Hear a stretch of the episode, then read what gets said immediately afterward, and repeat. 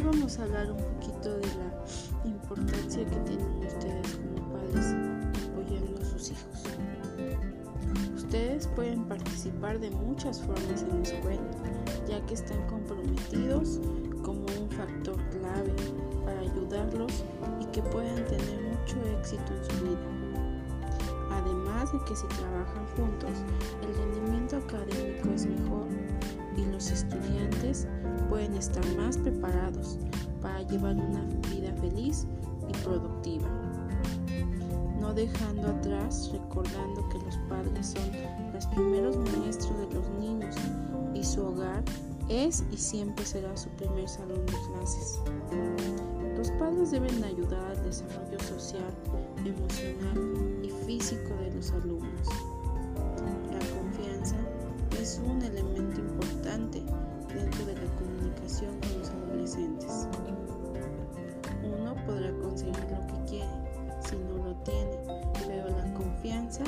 Es el elemento esencial que facilita el intercambio de información, ya sea entre los adolescentes y los padres. Los adolescentes se encuentran todo el tiempo descubriendo quiénes son, explorando aspectos nuevos y emocionales de la vida. Estos viajes de autodescubrimiento pueden ser profundamente personales y muy importantes para cualquier persona joven. La percepción de un adolescente en torno a su vida personal se va amplificando por la ansiedad y la incertidumbre que pueden sentir sobre quién es y de qué está convertido y en qué se está convirtiendo. Por lo tanto, es natural que los adolescentes valoren mucho su privacidad, así como sus pensamientos y sus emociones personales. Es por eso que el sentido del espacio personal de un adolescente debe de ser tanto social como físico y es importante para él o ella. Los jóvenes suelen dedicar gran parte de su tiempo y energía a controlar qué aspectos de sus vidas compartirán y sobre todo con quiénes lo compartirán. Esta sensación de control es de vital importancia para ellos. Los padres generalmente subestiman lo relevante que es para su hija o hijo sentir el control de lo que haya decidido compartir y sobreestiman muchas veces su derecho a saber de lo que sucede en la vida de su hija o hijo en la etapa adolescente. Hay muchos ejemplos de padres que transgenden la confianza de sus hijos adolescentes y luego, ¿qué pasa? Se sorprenden de cuando dejan de comunicarse con ellos porque se ha perdido totalmente la confianza. Esto suele ser debido a que los padres no reconocen cuán, vital es la confianza en la relación que debe de existir entre los padres y los hijos. A continuación les daremos algunos tips de cómo deben de ganarse la confianza de sus hijos, sobre todo en la etapa de la adolescencia. Recuperar la confianza puede llevar tiempo y especialmente si se ha roto de una manera particular y, dolorosa.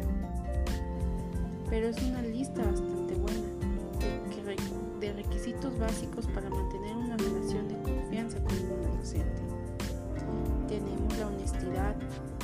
Esto es lo más obvio, pero también lo más relevante. Queremos, si quieres y queremos que nuestro hijo adolescente sea honesto contigo, entonces debemos de ser honestos con ellos. Desde luego, no compartamos todo con, con tu hija o con tu hijo, pero tampoco es razón para mentirle. Al ser abierto y ser honesto con ella, estamos demostrando que confiamos en ella y sobre todo que hay un respeto. Otro punto es que podemos pasar tiempo con ella o él. La mejor manera de conocer a nuestros hijos adolescentes es pasar tiempo con ellos. Cuanto más tiempo estén en presencia del otro, más aprenderemos uno de la otra persona y más se apreciarán mutuamente. Esto no, esto no siempre implica bastante tiempo de calidad.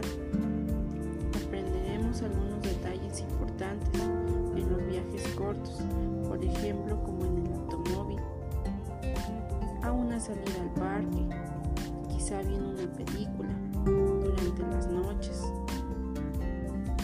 quizá durante la cena. Cuanto más cómodo se sienta tu hija en presencia tuya, más probable será que responda a nuestras preguntas con sinceridad.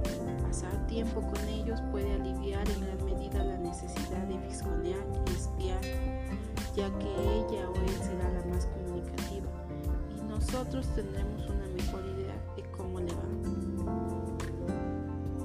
Tratarlos con respeto. Eso demuestra que nuestros hijos adolescentes valoren más el respeto. Si se sienten valorados por ti, por ustedes, será más inclinada el que puedan confiar. Hablar con ella sin, que sin menospreciarla. Escuchar lo que realmente nos quiere decir. Brindarle su espacio y respetar su derecho a su privacidad personal. Debemos validar también sus pensamientos y emociones. Es una expresión de respeto que puede, que puede ocurrir cuando logramos reconocer sus emociones en nuestros hijos. Necesario que estemos de acuerdo con ella, si ni siquiera simpatizar, pero es importante que nos percatemos de lo que hemos escuchado y apreciar sus puntos de vista. Cuando realmente validamos sus pensamientos y emociones, estamos demostrando que somos dignos de su confianza. Compartir sus propios pensamientos y emociones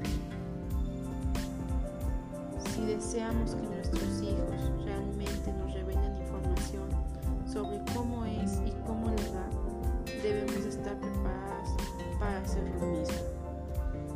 Cuando nosotros como padres compartimos apropiadamente con nuestros hijos información de cómo les va y qué les ocupa su mente, estar interesados en sus modelos de patrones sanos de comunicación y de mutua intimidad. Al compartir sobre ellos estamos generando una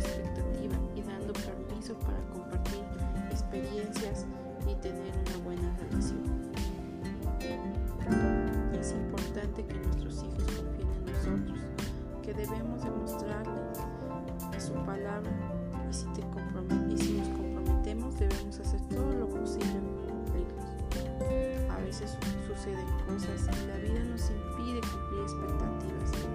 Cuando esto suceda tenemos que hablar con nuestros hijos, disculparnos realmente con sinceridad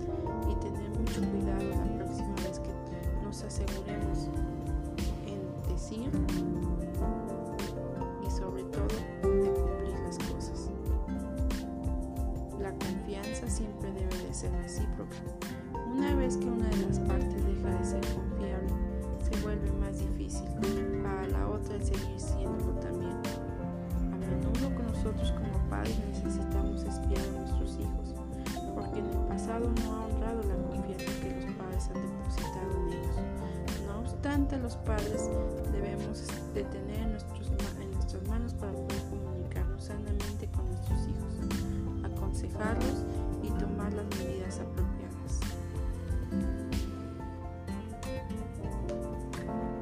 Espero que les sirvan estos pequeños consejos importantes para poder llevar una buena comunicación con nuestros hijos.